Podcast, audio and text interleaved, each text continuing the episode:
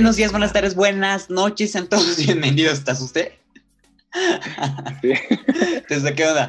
Perdón, perdón, perdón. Sean todos bienvenidos a, un nuevo programa aquí de, Secretos con Gabo. Estoy muy feliz y muy contento porque ya pasamos por Chile, ya pasamos por Venezuela, ya pasamos por Colombia. Hoy regresamos a Colombia y regresamos mitad Colombia, mitad Madrid, mitad España, la madre patria de nuestro México. Y es que hoy tenemos un que si tu actor, que si tu bailarín, que si tu modelo, que si tu cantante, que si tu fotógrafo, que si tu nadador, que estuvo en la selección de, eh, su país. ¿no? es una fichita, así que sin nada más por el momento le doy la bienvenida a Jonathan Sainz. Hey, ¿qué tal? ¿Cómo estás? has, hecho, tu trabajo, ¿eh? Este, últimamente me estoy sorprendiendo mucho porque porque wow, ¿de dónde sacan tanta información? ya ves todo lo que hay, todo lo que hay por en redes sociales. Pero estoy muy bien, muy bien. ¿Tú cómo has estado? Bien, bien, bien, muy bien, la verdad. Eh, con la mejor energía, con la mejor actitud, preparando cositas o cosotas, eh, como digo yo. y, y bien, bien, bien. Aquí, eh, de hecho, acabo de llegar. Llegué hace poquito. Estaba trabajando. Sí, genial. También vi que estabas en, la mañana en el gimnasio. Muy bien, bien por ti. Por los que no hacemos. Sí, sí, también. También, también. sí, esta mañana me desperté súper temprano. Primero fui a nadar. Eh, luego caminé un poco por ahí, por el parque. O sea, me vine andando hacia mi casa. Desayuné. Luego me fui al gimnasio. Y después me fui a, un ensayo. A un ensayo de un, de un, proyecto en el que estoy. Y nada, llegué hace, hace poquito. Llegué hace poquito a casa. Si no me equivoco, habías dejado un tiempo de nadar, ¿no? Eh, a nivel profesional, sí. También había dejado de nadar por el, por el tema del confinamiento, eh, porque no habían piscinas abiertas tampoco, pero retomé el mes pasado. El mes pasado volví a nadar otra vez. Qué cool, qué cool. Oye, pues antes que nada, felicitarte porque quien no sepa, la semana pasada Jonathan se graduó de entrenamiento táctico escénico, así que felicidades. Muchas gracias. Por aquí tengo, por aquí tengo el diploma. Me lo tengo aquí en la mano. Genial. Qué padre, ¿no? Porque aparte creo que es bueno, no sé, yo no soy actor, ¿no? Pero creo que es divertido hacer ese tipo de escenas, ¿no? Donde la pistola, la bomba, corres y todo, ¿no? A ver, eh, este iba más enfocado en armas y en coreografías de armas. Eh, eh, la verdad es que yo me sorprendí porque, porque es, bastante, es bastante difícil, es bastante complicado. Hay muchísimos tipos de armas. obviamente tocamos las que más se utilizan en el cine, en la televisión, pero es jodido. Es muy, muy, muy jodido porque a veces el tema de los cambios de las armas, luego por ejemplo si eres poli o eres militar, dependiendo de lo que seas, llevas un, una 3, un chaleco gigante, eh, eso pesa un montón porque pesa, pesa muchísimo. Y, y bueno, nada, estuvimos tres días entrenando con esto y la verdad no te imaginas el dolor de espalda que me quedó después porque el chaleco este militar pesa como unos 5 kilos más o menos eh, y claro, era todo el día con, con, el chaleco puesto y al final son 5 kilos de más que tienes. Es, es, es, alucinante, la verdad me gustó muchísimo. Eh, y nada, preparado para, para proyectos más de acción y de hecho voy a seguirme formando, ahorita voy a seguir con artes marciales. Eh, quiero seguir con artes marciales y con y combate escénico que ya lo hice en la universidad alguna vez, pero, pero no, no para cámara. Entonces creo que eso le daría como un toque de conocimiento más guay. Porque es el enfoque, es el enfoque que tengo. Claro, porque aparte nosotros vemos, por ejemplo, ya la escena final de, de las novelas, de las series o las películas, pero para hacer una escena de 5 segundos de acción, te tardas que como media hora más o menos, ¿no? Solamente para programarlo. Más, mucho más. Créeme que se mucho más. O sea, porque, a ver, piensa, piensa que la coreografía de, la coreografía de, movimientos se trabajan, no sé, unos dos, unos dos o tres ensayos. Eh, y luego en el momento de grabación, como hay que tomar diferentes tiros de cámara, eh, a lo mejor te echas dos horas en una escena de un minuto de acción. está, está, está genial, la verdad. Y aparte, fuera de eso también, híjole, eh, para que no sepa, Jonathan también maneja cuatro acentos. O sea, manejas el rolo, manejas el paisa, manejas el, catalán, si no me equivoco. No es cierto, el, caleño y costeño. Y costeño, porque aquí hay un comediante que se llama Costeño y por eso me acordé. Y costeño. ¿Cómo le haces para poder manejar tantos acentos, no confundirte y que te salga bien? O sea, ¿cómo? A ver, pues hacer los acentos es bastante complicado. O sea,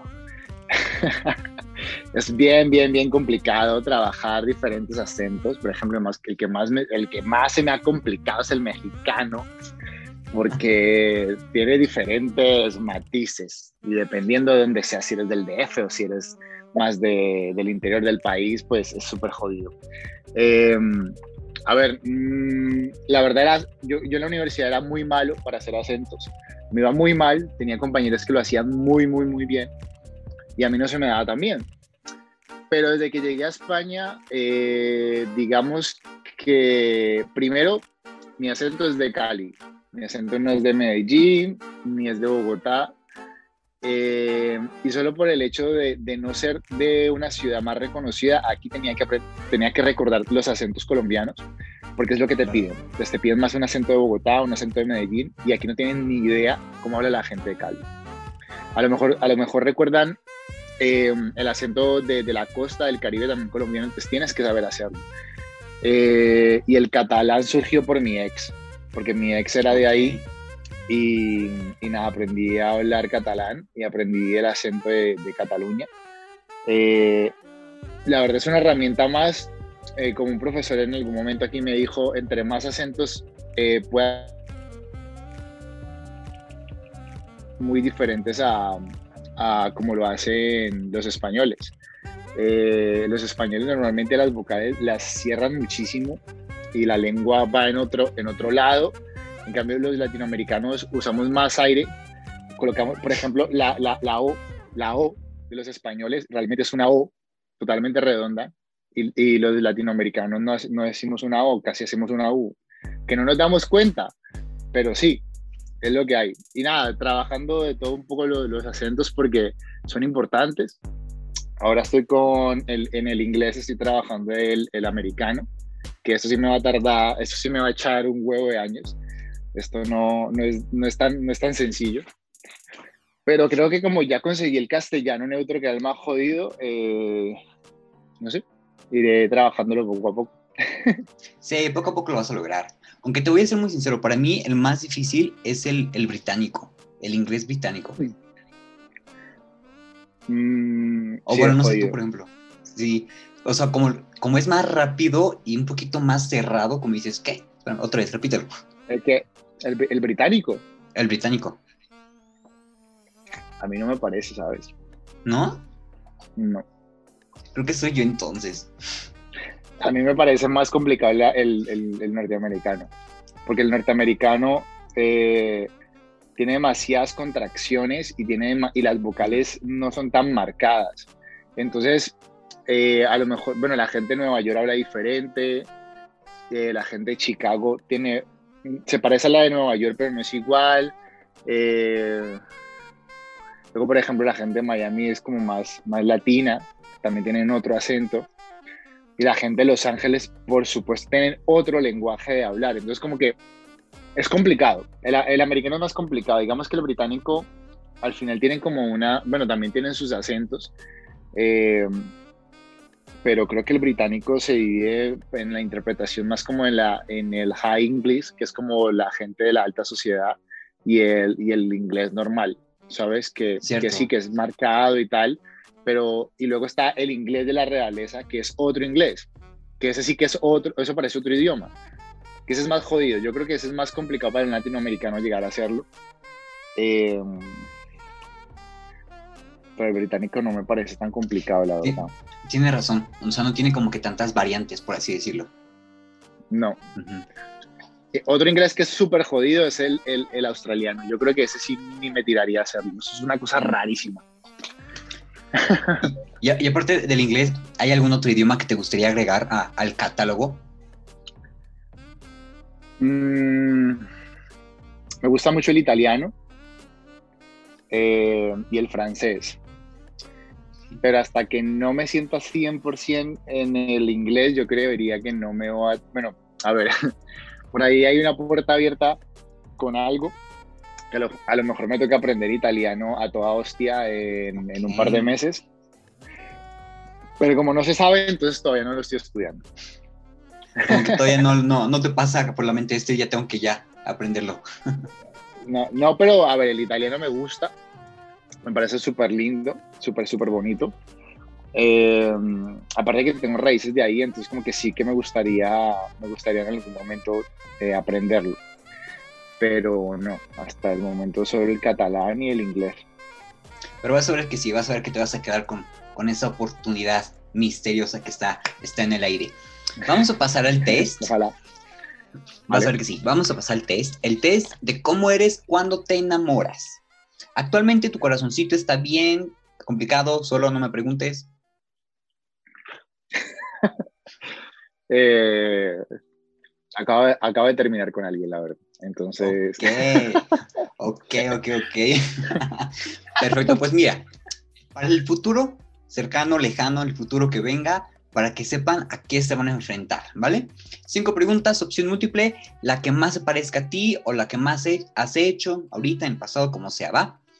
Número uno, cuando tú tienes pareja, A, te olvidas de todo y no importa nada más que esa persona. B, le integras a todas tus actividades y grupos de amigos. O C, procuras un equilibrio entre amigos, familia y amor. Eh, sí. Sí, ok. Dos, Eres tan romántico como A. Un oso de peluche y un globo que dice te amo. B. Flores y chocolate. O C. Un cheesecake. Flores y chocolate. Ok. Fíjate que me sorprendió esa respuesta, ¿eh? ¿Por qué? No sé, o sea, bien, bien dicen, no, eh, caras vemos, ojos, no, caras vemos, personas no sabemos. ¿qué, qué, qué pensabas? ¿Que era poco romántico? Ajá, yo pensé que no eres tan romántico. Soy muy romántico. Muy, entonces, muy, ya, romántico. entonces ya sé cuál es la respuesta de la Dime, dime. Eh, vale, o sea, soy muy romántico, pero digamos que también me gusta que me sorprendan, ¿sabes? Me gusta que sean detallistas conmigo. Vale, tercera pregunta. Tres. Si tu vida fuera una un género, de verdad, si tu vida fuera una película, ¿qué género sería? A, romántica, B, comedia o C, acción. Eh, yo creo que más bien comedia. Una comedia constante. Sí, sí, sí. Me pasan unas cosas muy, muy, muy, muy graciosas. ¿Qué fue lo último que te? Lo último que me ha pasado. Ay, no, qué vergüenza. Eh, me, lo, me pasó esta mañana de gimnasio. Que, a ver, aquí, no sé por qué en el gimnasio donde yo voy casi todo el mundo lleva toallas grises. Eh, y en algún momento yo también compré toallas grises porque me pareció guay, todo el mundo con toallas grises, y uh una roja, una verde tal, y como, no sé, como poder ir a juego con la gente del gimnasio. Y estaba haciendo piernas, eh, tenía yo mi toalla en la mano, pero pues esas cosas de que estás distraído, y yo vi otra toalla similar en el suelo y también la cogí, y fue como que me quedé con las dos en la mano, y luego la, y la chica que estaba enfrente se queda mirándome como, ¿dónde tenías mi toalla? uy, no, lo siento, no sé qué tal. No sé, soy, soy sumamente distraído. Eh, me distraigo muy fácil, no sé, como que me leo pensando, no sé, en textos, en la película, qué voy a hacer después, entonces como que, no. y esto me pasa constantemente. qué padre, pues qué padre. Vamos a la cuatro. En algún momento de tu vida, con alguna pareja, ¿has espiado su celular, cartera o cajón? A. Alguna vez lo intenté pero no logré hacerlo. B, no, pero me ha dado curiosidad. O C, te da pavor o simplemente no te importa. La verdad creo que no me importa. La última. Ok, y la última. Si sospechas que te ponen el cuerno, ¿qué serías capaz de hacer para comprobarlo? A. Te pondrías un disfraz y le espiarías o le espiarías. B. Chatearías fingiendo ser otro. O C. Te da flojera. Mm, yo creo que ninguna. ¿Ninguna? Así. Ninguna, sin más, ninguna. ¿Sabes por qué? Porque no sé, por experiencia, cuando siento que una persona me está poniendo el cuerno, yo corto la relación de raíz. Yo no busco ni investigo ni nada, yo directamente corto. no soy, soy, no sé por qué, pero no me gusta mediar. Es como, mm, si dejo de confiar en una persona, simplemente le dejo. Ok, pues sí, tu explicación va justamente a lo que significa los que obtuvieron mayoría C. Y es que a la mayoría C no le importa cómo bien te trate tu pareja, nunca dejas de ser independiente. Dudas y no te gusta que te manden o sentirte atado. No, no me gusta sentirme atado para nada. Estoy en una relación, pero no estoy en una cárcel. Sí, justo. O sea, es tu elección está en la, en la relación, ¿para qué te vas a quedar? Si si ya, si, si ya te aburre, por así decirlo, también. A ver, ¿sabes qué es lo que pasa? Que a mí el tema de las relaciones, eh, a ver, la verdad no he tenido, no he tenido mucha suerte, porque no, no, no te voy a mentir, he tenido la mejor suerte del mundo con las relaciones. De hecho, he pasado más tiempo soltero que en relación, porque cuando entro en una relación, por alguna razón, todo se va a la mierda. Eh, y, soy, y yo soy sumamente concreto con las cosas. Entonces, como que mm, a mí no me gustan las escalas de grises en una relación. O tú estás con la persona o no estás. Ya, bueno, en Europa la, en Europa la gente es muy diferente porque son muy distantes, eh, son más fríos y digamos que hay más independencia eh, respecto a la relación. Y a mí me ha venido bien estar aquí por eso. Porque a mí Colombia, por ejemplo, en mis relaciones me pasaba mucho de que como que me querían, no sé, me, me asfixiaban todo el tiempo, o sea, todo el rato querían estar conmigo, eso me, claro, y yo soy muy independiente, y hay momentos en los que a mí no me apetece, por ejemplo, un fin de semana, eh, digamos que del mes, tres estoy con mi pareja y una estoy con mis amigos. ¿Por qué? Porque lo necesito. No porque no te quiera, no porque me aburra, sino porque me hace falta estar con mis amigos. Por eso como que en mis relaciones siempre, siempre he intentado eso, pero en Latinoamérica es más complicado. Es como que si estás en una pareja, tienes que incluir en tus planes a tu pareja con tus amigos y en realidad no tiene por qué ser así. O sea, tú puedes ir con tu pareja y con tus amigos ciertos días, pero no, no siempre. Y la verdad, eh, como funcionan los europeos, a mí me ha venido genial porque yo siempre había sido así. y, y, en, Colombia no me entendían, o sea, ahí no me entendían. Yo siempre le daba como que eh, un punto de prioridad también a mis amigos de vez en cuando y a mis parejas eso les chocaba mucho. Y aquí es al contrario, aquí como que primero son tus amigos, tu familia y por último es tu pareja. Que tampoco soy así, tan extremo, pero aquí en Europa es así. hasta que tu pareja, Sí, sí, hasta que tu pareja no sea tú, tu, tu pareja estable, tu esposa, tu esposo, lo que sea, eh, no, no deja de ser, es que no sé por qué, pero aquí es así, es, muy raro. Pero bueno, nada, ¿qué me ibas a decir? Te, entiendo, porque aparte, o sea, bueno, de lo último que comentaste, al final de cuentas llegamos a este mundo solos, ¿no? Individuales, entonces también tiene que quedar esta parte individualista. Te entiendo, yo soy una persona que le encanta estar sola me encanta estar solo, o sea, yo podría estar solo toda mi vida. Y entonces hay momentos con familia, con pareja, con quien sea, pero hay momentos donde yo quiero estar solo, ¿sabes? Que me quiero encerrar y que nadie me moleste y no, no estar atento. Y aquí, pues sí, se ve, se ve mal, se ve de, estás mal de la cabeza. Pues sí, a mí me pasa algo similar. Yo también eh, disfruto mucho de estar solo, de no tener que darle explicaciones a nadie eh, y algo que tengo es que si a mí no me apetece hacer algo, yo no lo hago.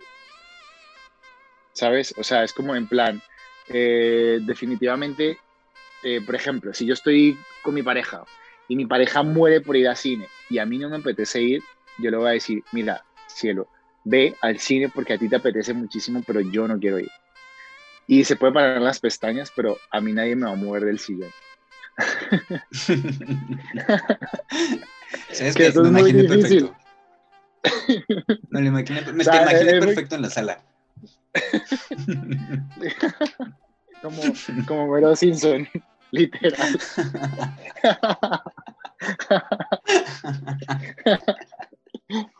Qué genial. Oye, esta, esta entrevista me ha encantado muchísimo porque aparte ya, nos, o sea, ya estamos en la recta final. O sea, ya estamos en la recta final, ya se nos está comiendo el tiempo y es maravilloso porque hace una práctica maravillosa, fantástica contigo.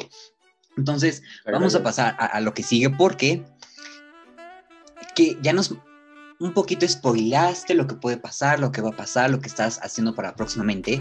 Pero antes, eh, una preguntita. Tú llevabas casi cuatro o cinco años sin estar en teatro.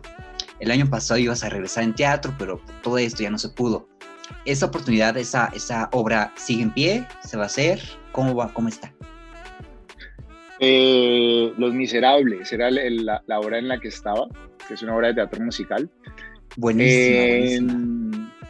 Sí, eh, no, no, no la vamos a poder hacer porque se aplazaron muchísimo, se, aplazó mucho. Y aparte, el tema del teatro musical es más complicado de, ensayar, no es como una obra convencional. El teatro musical te exige mucho contacto, un elenco mucho más grande. Eh, Los Miserables éramos unos 40 actores, entre actores principales, eh, extras, bailarines, bueno, era demasiada gente. Eh, luego el director se enfermó, él era de Cataluña, se fue ahí, bueno, no sé, pasaron muchas cosas, como que todo se fue atrasando, el teatro estaba pago, luego no querían devolver el dinero, teatros cerrados, en fin. El caso es que no, por el tema del COVID, no, no, no, no, con, no con esa obra, pero sí voy a hacer teatro este año. Qué padre. Ahorita, bueno, entiendo que estás nada más en ensayos, proyectos que no puedes contar nada, ¿verdad? la verdad de lo que más feliz estoy es que voy a volver al teatro, la verdad. Que amo el teatro y tengo mucha ilusión de volver al teatro, la verdad. O sea, amo el cine con toda mi alma. He hecho poco de cine, he hecho más televisión, pero es que el teatro para mí es como todo. Yo no estaría aquí si no fuera por el teatro. Y, aparte, bueno, por, lo que me han estado contando en otras entrevistas y así, el teatro, teatro te da una, una, ¿cómo se llama? Una capacitación, un entrenamiento que no puedes obtener incluso en las escuelas, ¿no? Porque es, híjoles, es como otro mundo enorme al que tienes que entrar, ¿no? ¿Sabes qué es lo que pasa? Eh, que el teatro, el teatro te exige mucho, ¿sabes? Y, lo, o sea, algo, algo bonito que tiene el teatro es que es como que es, un, es sacrificado, ¿sabes? Te exige demasiado para que tu personaje esté en el punto donde tiene que estar horas de ensayo. Luego pararte en un escenario y hacer a lo mejor dos bolos seguidos o sea, imagínate, es, es una obra que dura dos horas y estás tú dos horas, boom, boom, boom, boom, hay un break de media hora o una hora y otra vez arrancas con dos horas más de, de, obra. Entonces, te exige mucho físicamente, te exige estar concentrado todo el tiempo y es algo que, que te ayuda muchísimo a la hora de ir al cine o a la televisión, porque siempre estás concentrado. De hecho, hay una, hay, una, hay una discusión siempre sobre el tema de actores que han empezado en televisión y luego pasan al teatro o viceversa, que siempre dicen, ¿qué es mejor o quién mejor es actor? A ver, para mí siempre va a ser muy claro, un actor que lleva años formándose en el teatro y pasa al cine y la televisión, no tiene nada, nada que ver con un actor que empezó delante de una cámara. Y se nota. Porque realmente yo lo noto. Yo, yo, yo en un curso de interpretación o cuando voy a trabajar, en algo, yo noto cuando una persona tiene ese peso dramático o ese peso de estar eh, delante de una cámara y se nota cuando has, ha hecho teatro o cuando no lo ha hecho. Porque es como, no sé, se nota, es, es una esencia que, que simplemente adquieres cuando estás en el teatro. Y, y bueno, hay gente que dice que no es necesario pasar por el teatro y yo creo que sí es necesario pasar por el teatro. Todos los actores tienen que hacer teatro. Hombre, si quieren llegar lejos, claro. Claro, porque aparte, o sea, por ejemplo, en series o películas te enfrentas al hecho de tener que transmitir los sentimientos por una cámara, ¿no? Donde nadie te ve, donde no puedes tener la retroalimentación. En teatro es lo contrario, o sea, te tienes que enfrentar a procesar los sentimientos cuando estás viendo los sentimientos de los demás, pero sin tener que desequilibrarte de, tu personaje, ¿no? Yo creo que, bueno, lo que pasa es que delante de una cámara al final eh, estás como en una cuarta pared. ¿Sabes?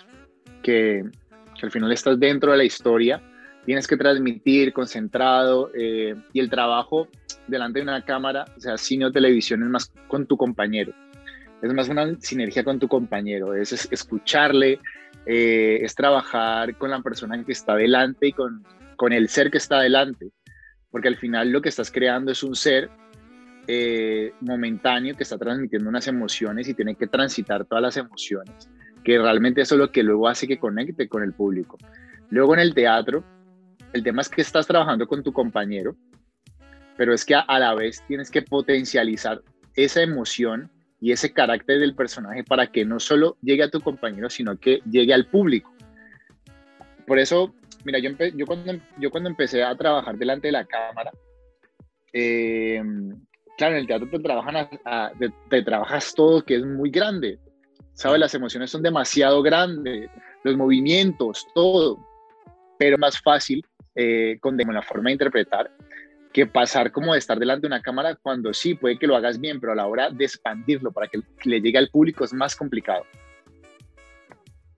Claro, claro. Entonces, ahorita regresas al teatro, eso ya está confirmadísimo, estás en ensayos, felicidades.